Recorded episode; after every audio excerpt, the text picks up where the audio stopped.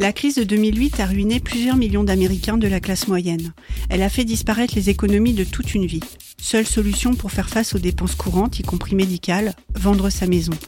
Or, les prix se sont effondrés, tandis que, dans de nombreux États, le salaire minimal ne permet pas de payer un loyer.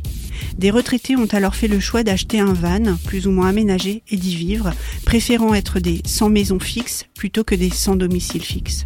Jessica Bruder a enquêté pendant trois ans pour ce documentaire qui a nourri le film No Man Land de Chloé Zhao.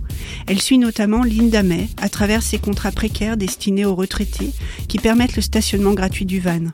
Gestion de camping l'été, manutention dans entrepôts géants avant Noël, récolte des betteraves à sucre. Jessica Bruder se rend aussi dans les rassemblements de vannes où les rencontres facilitent la solidarité et l'échange de bons tuyaux, où se doucher, où se garer en toute sécurité, comment avoir une adresse déclarée, ou manger pour pas cher.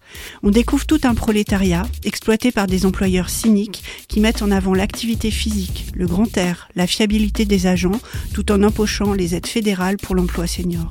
La peur de tous ces retraités, devenir une charge pour leur famille quand leur état de santé ne leur permettra plus d'accumuler les contrats saisonniers.